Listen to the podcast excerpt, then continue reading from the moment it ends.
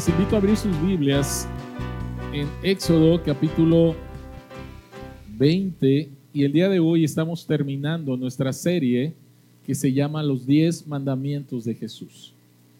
El día de hoy estamos terminando nuestra serie, este es el décimo mandamiento y el nombre de este mensaje se llama Deseos. El nombre de este mensaje se llama deseos. Éxodo capítulo 20, versículo 17, la palabra del Señor dice, no codicies la casa de tu prójimo, no codicies su esposa, ni su esclavo, ni su esclava, ni su buey, ni su burro, ni nada que le pertenezca. Oremos. Te queremos dar las gracias, Padre, por permitirnos concluir el día de hoy con esta serie en los diez mandamientos, los diez mandamientos de Jesús. Y rogarte nuevamente que abras nuestros ojos para ver las maravillas que hay en tu palabra. Y que tu Espíritu Santo nos guíe a toda la verdad del Evangelio. Podamos creerla y podamos ser transformados. En el nombre de Jesús. Amén. Este mandamiento es muy interesante porque es con algo que lidiamos todos los días. Es con algo que lidiamos todos los días y, diferente, y de diferentes formas. Todos lidiamos todos los días con nuestros deseos. Y en estos momentos, posiblemente algunos de ustedes tienen ya deseos de comer, o tienen deseos de dormir, o tienen deseos de una Coca-Cola bien fría, o tienen deseos de unos tacos, o tienes el deseo de unas vacaciones, o tienes el deseo de tener un novio o una novia, o tienes el deseo de tener un mejor matrimonio, o tienes el deseo de que tu familia sea funcional en lugar de disfuncional, o tienes el deseo de tener un mejor trabajo. Todos los días lidiamos con nuestros deseos. La pregunta es, ¿cómo manejamos nuestros deseos? Y especialmente aquellos que caen en este mandamiento de no codiciar. ¿Cómo manejamos nuestros deseos, especialmente en este mandamiento que se trata de no codiciar? Vamos a hablar acerca de este mandamiento pensando en tres cosas. Número uno es, ¿cuál es el significado de codiciar? ¿Cuál es el significado de codiciar? Número dos, ¿cuál es el costo ¿Cuál es el costo de la codicia? Y número tres, ¿cuál es la cura contra la codicia? Entonces vamos a hablar del significado, del costo y de la cura contra la codicia. Así que hablemos en primer lugar acerca de el significado de codiciar. Codiciar significa desear. Codiciar significa tomar placer o atesorar algo. Y pudiéramos traducir este versículo de otra manera, que sería, no pongas tus deseos sobre la casa de tu prójimo, la esposa de tu prójimo, etcétera, etcétera. Pudiéramos traducirlo de esa manera. Y algo que queremos dejar desde el principio es que este mandamiento no se trata de matar tus deseos este mandamiento no se trata de matar tus deseos como el budismo. El budismo enseña que la libertad completa del ser humano es llegar a un estatus, a una condición en el cual ya no deseas nada. Eso no enseñan las escrituras. Somos personas que desean porque fuimos creados para desear. Fuimos creados para desear. Entonces, este mandamiento no está hablando de matar tus deseos. Este mandamiento está hablando acerca de deseos que son desviados, de deseos que están corruptos, de deseos que están distorsionados, de deseos que están torcidos.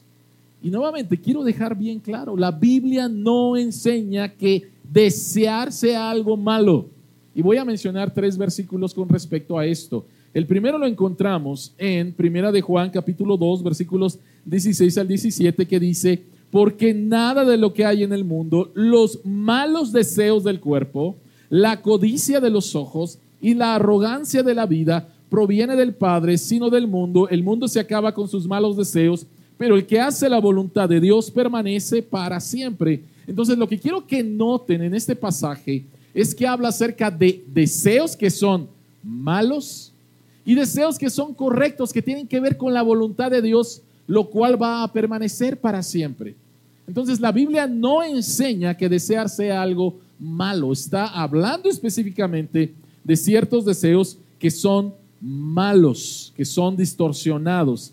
El siguiente pasaje es Gálatas capítulo 5, versículos 16 y 17, que dice, así que les digo, vivan por el Espíritu y no seguirán los deseos de la naturaleza pecaminosa, porque ésta desea lo que es contrario al Espíritu y el Espíritu desea lo que es contrario a ella. Los dos se oponen entre sí, de modo que ustedes no pueden hacer lo que quieren.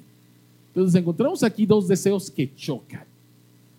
El deseo de mi naturaleza antigua, que es contrario a Dios, con el deseo de mi nueva naturaleza, si soy cristiano, que es una naturaleza espiritual, y estos dos van a chocar. Entonces, la Biblia no, está no, no dice que debes de matar tus deseos o en contra de los deseos, sino de ciertos deseos que no son los correctos.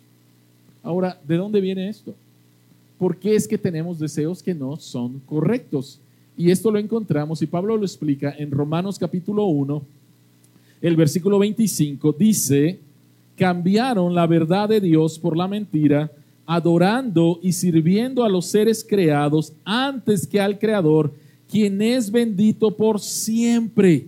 Entonces, quiero que noten lo que pasó. Hubo un cambio aquí en la creación. Génesis capítulo 1 y 2, Adán y Eva tenían deseos fuertes. Así Dios los creó. Pero lo interesante era que sus deseos fuertes, por, por ejemplo, la belleza de la creación de Dios, sus deseos fuertes el uno por el otro, los dirigían al Creador. El problema es lo que pasó después. El problema es que con la entrada del pecado, nuestros deseos, en lugar de dirigirse al Creador, se dirigen a la creación. Es como si ahorita saliéramos y recibiéramos, obvio, la luz del sol, el calor del sol, y entonces esto nos hace pensar en el sol. Génesis 1 y 2, con los deseos que Dios nos creó, nos llevaba a estar pensando en Dios o nos conectaba con Dios.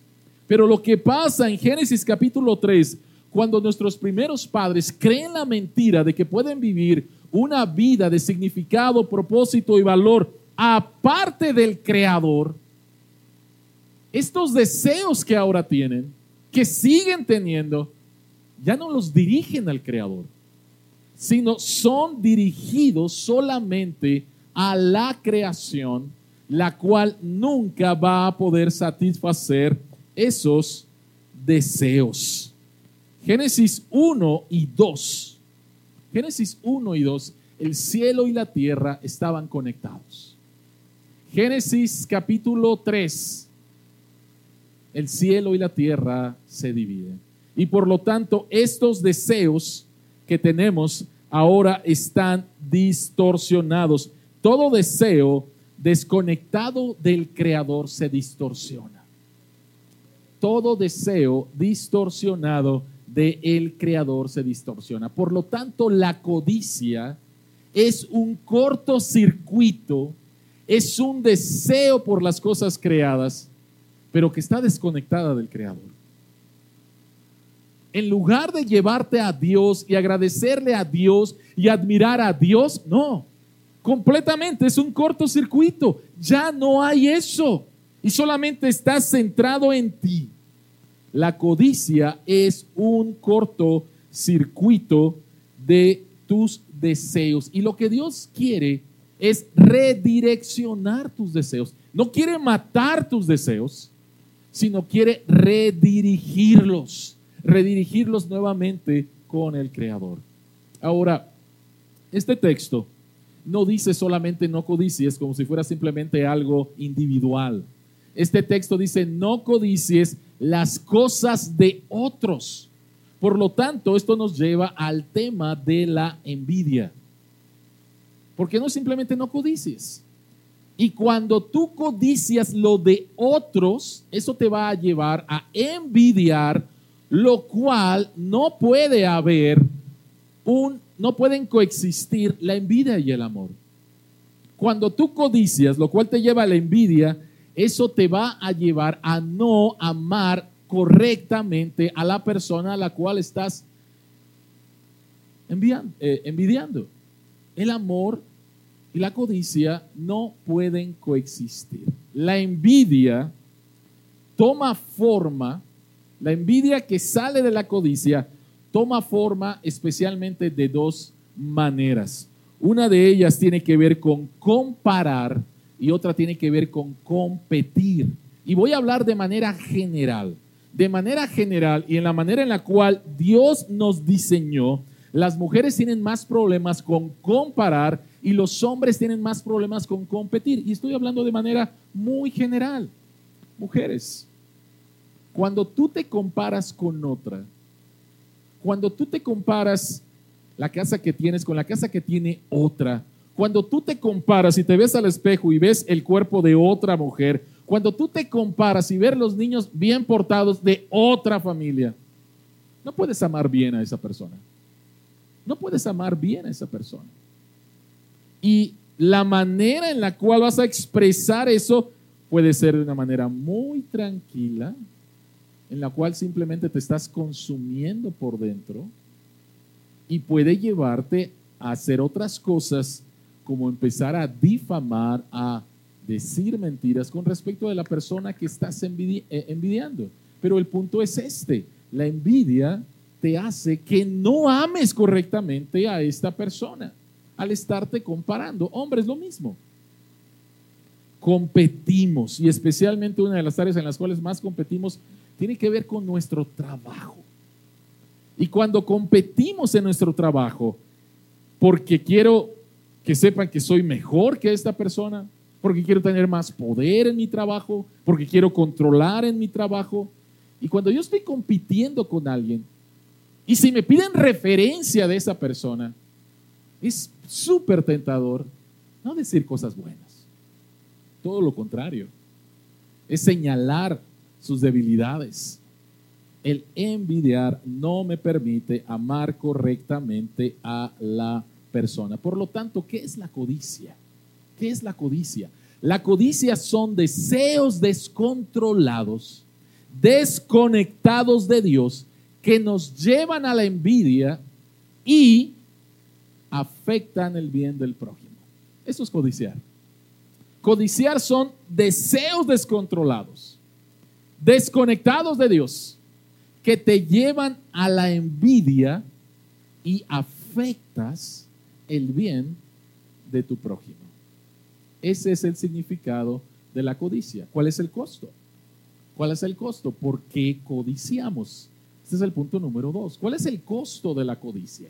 En el libro de Colosenses, capítulo 3, el versículo 5, encontramos algo bien importante que nos dice Pablo. La palabra de Dios dice, por tanto, hagan morir todo lo que es propio de la naturaleza terrenal, inmoralidad sexual, impureza, bajas pasiones, malos deseos, y noten, y codicia, la cual es idolatría. Interesante que Pablo está conectando el último mandamiento con el primer mandamiento. El primer mandamiento tiene que ver con la idolatría. Y Pablo lo conecta inmediatamente. Toda idolatría, nuevamente, es pecado. Por lo tanto, cada vez que tú y yo codiciamos algo, estamos quebrantando el primer mandamiento y algo o alguien se está convirtiendo en nuestro Dios funcional. ¿A qué me refiero con Dios funcional? Si yo les preguntara a ustedes, ¿para qué vives? ¿Para quién vives? Posiblemente algunos de ustedes me dijeran, ah, no, yo vivo para Dios. ¿De veras? ¿En serio? Dios funcional significa lo que realmente te hace levantar cada mañana, para lo que realmente vives. Ese es tu Dios funcional. Y muchas veces no es el Dios verdadero, es un ídolo. Es un ídolo. Una persona dijo que la manera en la cual vas a descubrir verdaderamente quién es tu Dios funcional no es preguntarte para quién vives, porque nos engañamos. La manera en la cual vas a descubrir verdaderamente para quién vives es tus pesadillas. ¿Qué es lo que si lo perdieras haría que dijeras no vale la pena vivir? ¿Qué es? ¿Qué cosa es que si lo perdieras dirías no vale la pena vivir? Eso es tu Dios funcional. Así que debemos de mirar nuestras emociones más profundas. Debemos de mirar lo que nos hace molestar. Debemos de, mirar cuando estamos, nos sentimos deprimidos. Debemos de pensar en eso porque esa es una buena pista para decirnos cuál es nuestro Dios funcional, qué es lo que codiciamos, lo que verdaderamente es idolatría, lo que hemos llevado, algo bueno que Dios nos ha dado, y lo hemos llevado a un nivel que no debería de, eh, ser. ¿Cuál es el primer mandamiento? Amarás al Señor con Dios con todo tu corazón. San Agustín, uno de los padres de la iglesia, mencionó que cuando codiciamos, estamos amando algo que no es Dios y esto es un amor desordenado. Y él dijo lo siguiente, él dijo lo siguiente, el problema viene cuando amas algo que deberías amar o desear, pero no de manera suprema. En otras palabras, Dios me llama a amar a mi hijo, sí, pero puedo llevar eso a un nivel donde mi hijo realmente me controla. Dios me llama a amar mi trabajo y hacerlo bien, sí, pero puedo llevar esto a un nivel donde nuevamente mi adicción es al trabajo y saco de él todo mi propósito, significado y valor. Entonces, el punto es este. El punto es cuando tomamos las cosas buenas que Dios nos ha dado y las llevamos a un nivel que no debe de ser. La codicia es la búsqueda perpetua de tu Dios. Piénsenlo, por favor. La codicia es la búsqueda perpetua de tu Dios funcional. Y es perpetua porque toda idolatría nunca va a cumplir lo que te promete. Hemos hablado mucho acerca de eso. Un ídolo promete y al principio medio cumple pero después te va a exigir, te va a exigir, te va a exigir. No vas a estar satisfecho y vas a demandar más, pero no te va a dar más. Lo único que va a hacer es esclavizarte y al final es matarte. La codicia es la búsqueda perpetua de tu Dios. Ahora, estamos diciendo que en la raíz de la idolatría perdón, la raíz de la codicia es la idolatría. Pero también hay otro problema y es el problema de fallar en confiar en Dios como nuestro dador y como nuestro proveedor. Cuando codiciamos no tan solo caemos en idolatría, sino también hay una grande falta, una grande falla en confiar en Dios como nuestro proveedor y como nuestro dador. Es muy interesante que en el Antiguo Testamento se le dan a Dios muchísimos nombres. Pero en Génesis capítulo 22 encontramos un nuevo nombre que se le da a Dios a través de una experiencia muy difícil en la vida de Abraham. Génesis capítulo 22, el versículo 1 dice, Dios prueba a Abraham y le dice, quiero que me entregues tu hijo al que amas en sacrificio. Y Abraham obedece a Dios, se levanta temprano, toma a su hijo y va al monte Moriah. Y cuando está allá arriba, a punto de sacrificar a su hijo, Dios le dice, detente. Y Dios provee un carnero que es sacrificado en lugar del hijo del pacto, en lugar del hijo de la promesa, en lugar de por medio del cual iba a venir el Mesías. Lo interesante es que después de esa tremenda experiencia, Abraham le pone un nombre a ese lugar y le pone el nombre de Jehová Jireh. Jehová Jireh, que significa el Dios que provee. Significa el Dios que provee. Y Jesucristo explica nuestra falla al confiar en la provisión de Dios en el Sermón del Monte, en el capítulo 6, cuando les habla acerca de este sermón con respecto a la ansiedad. Mateo capítulo 6, versículos 25 al 30, Jesucristo les dice, no se preocupen por su vida, qué comerán o beberán, ni por su cuerpo, cómo se vestirán. ¿No tiene la vida más valor que la comida y el cuerpo más que la ropa? Cuando tú fallas en confiar en Dios como tu proveedor o como tu dador, tú vas a codiciar. Y la codicia te lleva a la envidia. Y la envidia te va a llevar a un descontento. Y el descontento te va a llevar a la amargura. Hay toda una cadena. Codicia, envidia, descontento, amargura. Y lo que Jesucristo está mencionando aquí es acerca de nuestras necesidades básicas. Hablando acerca de cosas que codiciamos.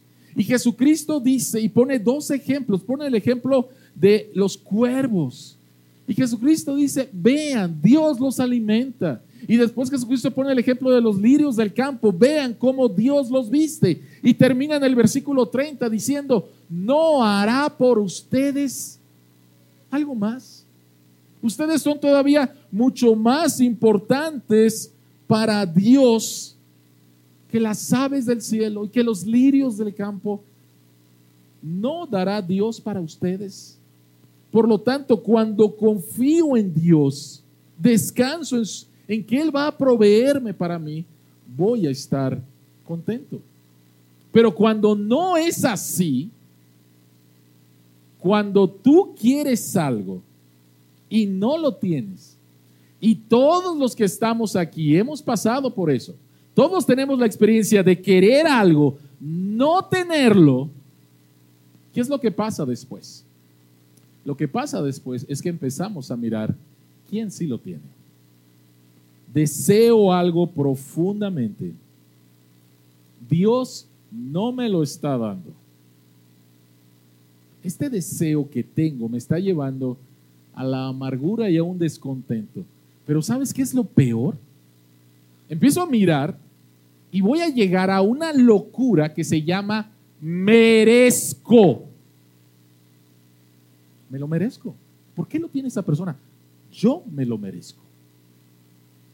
Codicio, envidio, descontento, amargura, pero lo peor es cuando crees que lo mereces, que mereces eso que no tienes. Y eso te puede llevar a hacer cosas muy locas, demasiado, demasiado locas. Conozco a alguien que ahorita está padeciendo por eso muy triste, muy triste. Y está experimentando nuevamente eso y es doloroso verlo. Como el pensar que Dios no lo está tratando bien? Y está, está sufriendo, está sufriendo mucho. Jesucristo contó una parábola que explica un poco acerca de esta cosa de merecerme, lo merezco. Mateo capítulo 25, Jesucristo cuenta una parábola, la parábola de los talentos. Y habla acerca de un hombre que va a hacer un viaje y que llama a sus siervos para que administren sus propiedades durante su viaje. Un talento es más o menos el sueldo de un año. Y a uno le da cinco talentos, a otro le da dos talentos y a otro le da un talento. Y la manera en la cual interpretamos esa parábola regularmente y de manera correcta es enfocarnos en cómo los administradores, los siervos, que fue lo que hicieron con lo que el dueño de todo les dio. Esa es la manera normal, pero creo que nos perdemos en algo y nos perdemos en lo más obvio. que esta persona, el dueño, a uno le dio cinco, a uno le dio dos y a uno le dio uno. Cuando tú no estás contento, cuando tú estás codiciando, ¿sabes qué es lo que va a pasar? ¿Por qué le diste cinco a ese y a mí me diste dos? Eso es lo que va a pasar. Empezamos a un descontento, nos sentimos mal y empezamos a decir, es injusto que esta persona tenga cinco y que yo tengo a dos. ¿Qué ha pasado? ¿Qué piensas que Dios te está tratando mal porque a ti te dio dos y no cinco? Dios no es tan solo proveedor, sino es también el dador. Y en su soberanía y en su santidad y en su generosidad, a uno les da cinco porque Él quiere, a otro les da dos porque Él quiere. ¿Qué es lo que haces cuando te das cuenta que Dios te da dos y no te dio cinco? ¿Qué es lo que haces? ¿Sí? Si no crees que lo que tienes, lo que eres y la manera en que fuiste diseñado viene directamente de la mano de un buen Dios, vas a estar codiciando. Si no crees que lo que tienes, lo que eres y la manera en la cual fuiste diseñado viene directamente de la mano de un buen Dios, vas a estar codiciando. Y el texto continúa y continúa de manera más específica. No codicies la casa. Si tú no estás contento con tu casa, por chica que sea, por grande que sea, tú vas a estar descontento. No vas a poder disfrutar de eso y vas a estar codiciando lo de otro. Por chica que sea, por grande que sea. Y vuelve y todavía es más específico. No codices la esposa. Y cuando hablamos acerca de esto, la aplicación inmediata tiene que ver con el adulterio y es correcto. Pero es mucho más profundo. Para todas las personas que están aquí casadas, en esta semana o posiblemente en este mes, has tenido un buen agarrón con tu esposo o con tu esposa. ¿No? Todos los matrimonios aquí son funcionales, ¿no? no ningún problema. No es cierto. Si no fue ayer, si no fue en esta semana, si no fue la semana pasada, es algo normal. Somos dos pecadores casados en santo matrimonio. Dos pecadores en un proceso de santificación. Y cuando estás del chongo, ¿sí? Muy posiblemente has pensado, ojalá que mi esposo fuera como, ojalá que mi esposa fuera como, ¿no? ¿Qué es lo que estás diciendo? Lo que estás diciendo en ese momento es que Dios se equivocó. Dios se equivocó. Y te dio pues quién sabe la esposa de quién, ¿verdad? Pero como le pasó a una persona que llegó con su pastor y le dijo, pastor, creo que me casé con la persona equivocada. El pastor le dijo, tráeme tu acta de matrimonio. Ah, ok, sí, aquí está. ¿Qué, ¿Qué, nombre dice aquí? No te casaste con la persona equivocada. La persona que está aquí es con la persona correcta. Pero cuando no estamos confiando en lo que Dios nos ha provisto, y en lo que Dios nos ha dado vamos a codiciar. Ojo con esto. No estoy hablando acerca de los problemas de pecado dentro del matrimonio y cómo un cónyuge puede destruir a una persona. No estoy hablando de eso. No estoy hablando de eso. Estoy hablando cuando recibes de parte de Dios y dices no. ¿Y, qué, ¿Y cómo termina el texto? Dice, ni tampoco codicies a su esclavo, su esclava, ni su buey. ¿Qué tiene que ver esto? Tiene que ver con el trabajo. ¿Y qué es lo que pasa a veces en el trabajo? Codiciamos el trabajo de otra persona porque pensamos nuevamente, a ese sí Dios le dio cinco, a mí Dios me dio dos. O codiciamos, algunos de ustedes tienen un equipo de trabajo y tu equipo de trabajo es un desastre, ¿sí? Y codicias nuevamente el equipo de la otra persona. En lugar de pensar, bueno, Señor, aquí está, me diste a estas personas. El doctor Gerald decía, y respeto y fui bendecido a través del ministerio del doctor Gerald Niges, algunos de ustedes lo conocieron, pero él decía, buenos, y estaba hablando de, estaba hablando de, de todo el equipo que pertenecíamos y a veces de manera de broma decía, Señor, con estos bueyes me mandaste a arar, ¿sí? Entonces, bueno, cuando no estás contento, ¿sí? Cuando ¿No crees que lo que tienes, lo que eres y la manera en que fuiste diseñado viene directamente de la mano de un buen Dios? Codiciar, envidiar, estar descontento, amargura, creer que lo mereces y posiblemente hacer cosas muy locas. Pero al final es muerte. Es una muerte en vida para algunos. La codicia los está como dije hace algunas semanas, la codicia, la amargura, el pecado, se está dando un festín con tu corazón. Fallamos nuevamente al no confiar en que Dios es un buen Padre y lo que nos ha dado es algo bueno, lo que nos ha provisto es algo bueno y Él nos va a dar para nuestras necesidades porque es lo que Él ha prometido. Entonces el costo de la codicia es grande. Es muy grande. Y la pregunta es entonces, ¿cuál es la cura contra la codicia?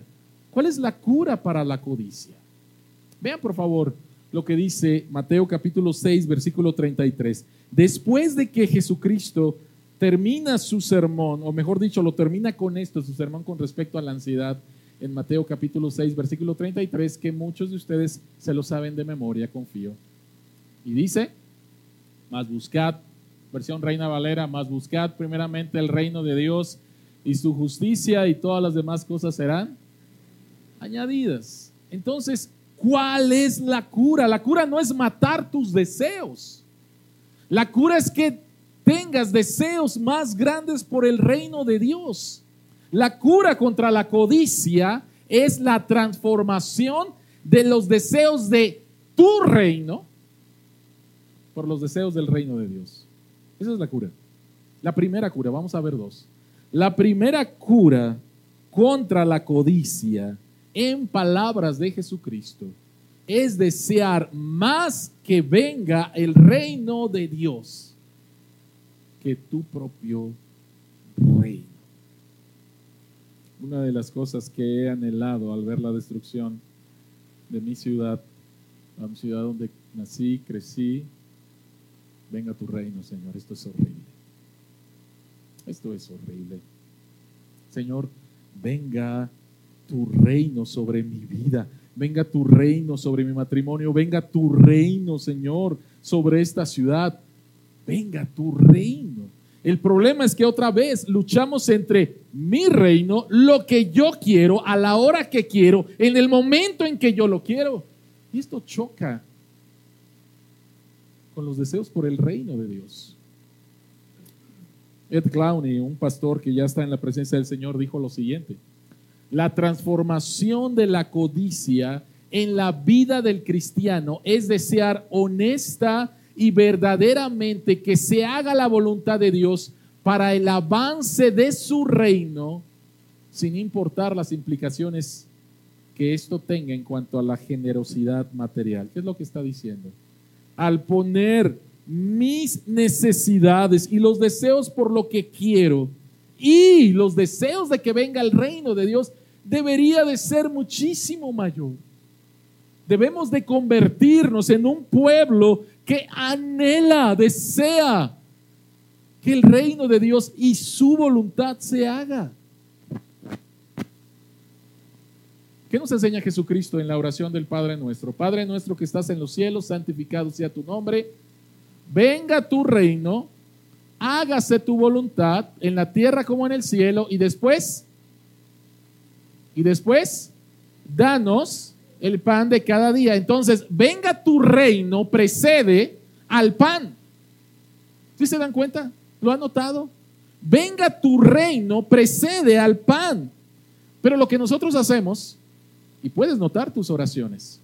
¿Cuántas de tus oraciones es el pan, el pan, el pan? De muchas maneras. Y que venga el reino de Dios, pues hasta que me case, hasta que sea rico, hasta que la pase bien, hasta, ¿no? Primeramente es mi reino. Pero Jesucristo nos enseñó es, venga tu reino, hágase tu voluntad, precede a, dame mi pan debemos de convertirnos en un pueblo que anhele que la voluntad de Dios se haga en nuestra vida, en nuestro matrimonio, en nuestra familia, en nuestra ciudad. No importando el costo. No importando el costo. Porque esto es lo mejor que me puede pasar. Y esto es lo mejor que le puede pasar a la ciudad. Entonces la manera, la cura de nuestra codicia es empezar a decirle al Señor, Señor, ayúdame a anhelar más, a desear más, no desear menos, a desear más que venga tu reino. Pero la segunda cura tiene que ver con gratitud. En los evangelios tenemos una historia en la cual diez leprosos se le presentaron a Jesucristo le pidieron a Jesucristo que los sanara. Y Jesucristo les dice, vayan, presentes a los sacerdotes. Y mientras iban caminando, Dios los sanó. ¿Recuerdan la historia? ¿Cuántos regresaron? Solamente regresó uno. Posiblemente los otros decían, me lo merezco. He sufrido mucho, me lo merezco. Solamente uno se dio cuenta que fue sanado por gracia. Solamente uno se acercó a Jesucristo a decirle, gracias.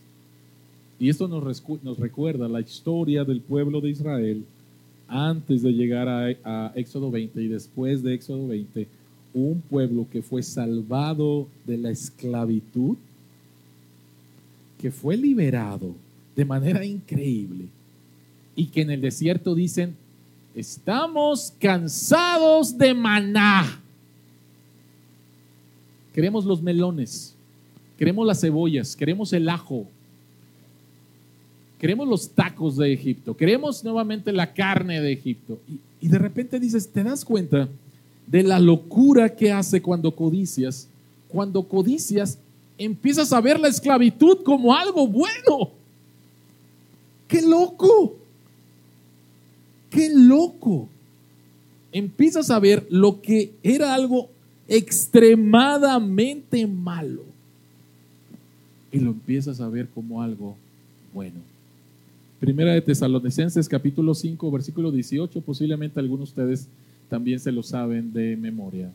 Y si no es un buen texto para memorizar, que dice, den gracias a Dios, leamos, den gracias a Dios en toda situación, porque esta es su voluntad para ustedes en Cristo Jesús.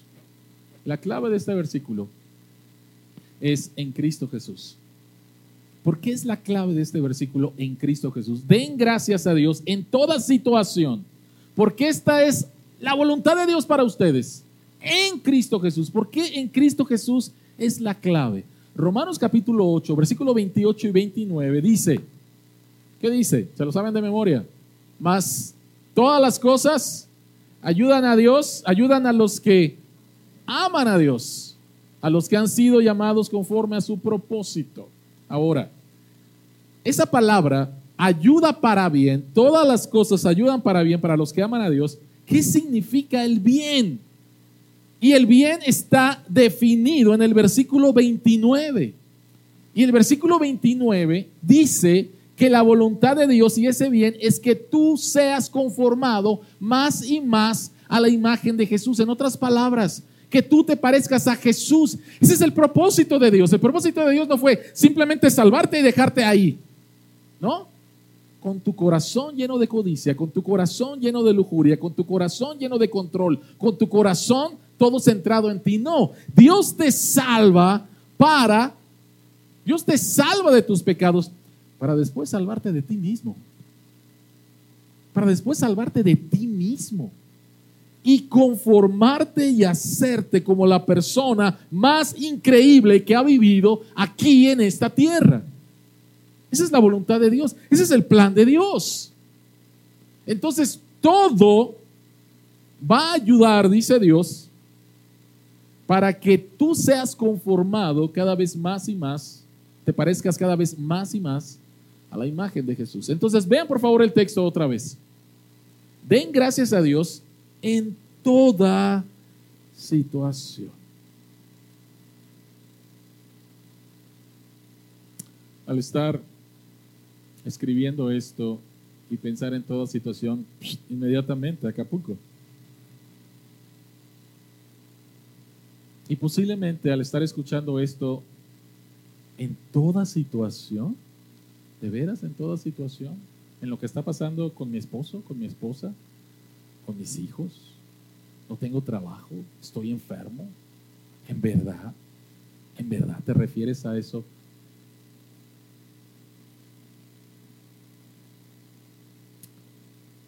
Dios, Dios entiende la situación en la cual tú estás viviendo. Dios no es inhumano. Dios no es frío. Dios sabe por lo que estás pasando. Jesucristo lo entiende mejor que tú porque Él vivió aquí en esta tierra. Pero Dios tiene un plan todavía mucho más grande. A, veces, a veces no nos damos cuenta de eso. Porque solamente estamos mirando nuestra circunstancia y decimos, no me gusta mi circunstancia. Pero vean otra vez el texto, den gracias en, en toda situación, porque esta es su voluntad. Y sabes, para dar gracias en una situación mala, porque esta es su voluntad, se necesita otra vez entender que estamos hablando de un buen Dios, un proveedor y un dador. Si lo quitas de tu mente, no lo vas a poder entender. Y lo único que vas a hacer es estarlo sufriendo y sufriendo y sufriendo. La cura para la codicia es la gratitud. La cura para la codicia es la gratitud. La cura para la codicia es anhelar la voluntad de Dios, el reino de Dios. La segunda cura es la gratitud. Estaba escuchando acerca de un hombre que la estaba pasando muy mal, en una situación muy difícil en su vida. Y el pastor y el consejero bíblico le dijeron que empezara un diario de gratitud. Ve lo bueno que Dios te ha dado. Tienes vida, tienes salud, tienes un techo. Pero quiero por favor que pienses, piensa, piensa. Lleva un diario de gratitud. Y esta persona empezó a escribir ese diario y el consejero le retó y te reto a que pienses en que esta situación que te está haciendo sufrir, le puedas dar gracias a Dios. Y esta persona empezó con su diario y con el paso del tiempo, no fue de la noche a la mañana, descubrió y experimentó que lo que estaba viviendo y la manera en la cual Dios lo estaba tratando era algo bueno. Era algo bueno pero lo aprendió nuevamente con el tiempo, pensando en lo bueno que es Dios y en todas las cosas que a veces las damos por sentada y no como un buen regalo de nuestro Padre Celestial. La cura para la codicia tiene que ver con la gratitud. ¿Por qué?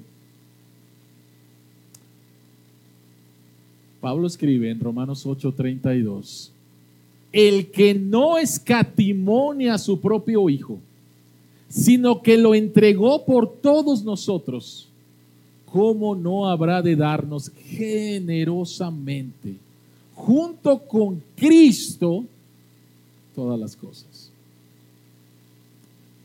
La necesidad más grande que tú tenías, pero que no anhelabas, la necesidad más grande que tú tenías, pero que no anhelabas, era tu propia salvación. Y lo que Dios hace es que nos da lo mejor de Él. Nos da su Hijo amado y lo entrega por nosotros. Ustedes ya lo han escuchado muchas veces. Jesucristo vivió la vida que tú y yo no podíamos vivir. Murió la muerte que tú y yo merecíamos morir. Dios entregó lo que más quería, su precioso tesoro, su propio hijo, su hijo amado. Y si Dios te dio eso, ve el texto. ¿Cómo no nos dará juntamente con Cristo, no aparte de Cristo, juntamente con Cristo, todo lo demás? Todo lo demás. todo lo demás, todo lo demás. Por lo tanto, puedes estar confiado, aún en medio de tu sufrimiento que no entiendes.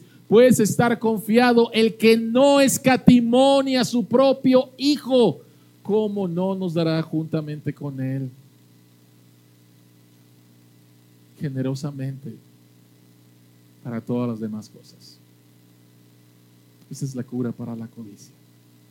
Oremos. Padre que estás en los cielos, conoces nuestros corazones. Y a veces, Padre, nos perdemos. Nos perdemos. Aún conociéndote, Señor, de repente nuestros corazones, Señor, anhelan otras cosas. Elevamos, Señor, a un nivel que no es correcto, que no es sano, otras cosas. Y en lugar de conectarlas contigo como el buen dador, el buen Padre, las vemos, Señor, como un fin en sí mismo. Y al no tenerlas, nos enojamos, nos molestamos. O al tenerlas, Señor, nos perdemos. Ayúdanos, Señor, a reconectar nuestros deseos contigo. El poderte ver en el aire que respiramos, el poderte ver en la ropa que tenemos, el poderte ver en la familia que tenemos, el poderte ver en el trabajo que tenemos, el poderte ver en la salud o el poderte ver en la enfermedad o el poderte ver, Señor, en toda situación y verte como lo que eres quien nos amó de tal manera que entregó lo más preciado a Cristo. Padre, ayúdanos a reconectar nuestros deseos contigo y que entonces los deseos por tu reino, los deseos porque se haga tu voluntad aquí en la tierra, sean los que nos dirijan. A ti y solamente a ti sea toda la gloria, la honra y la alabanza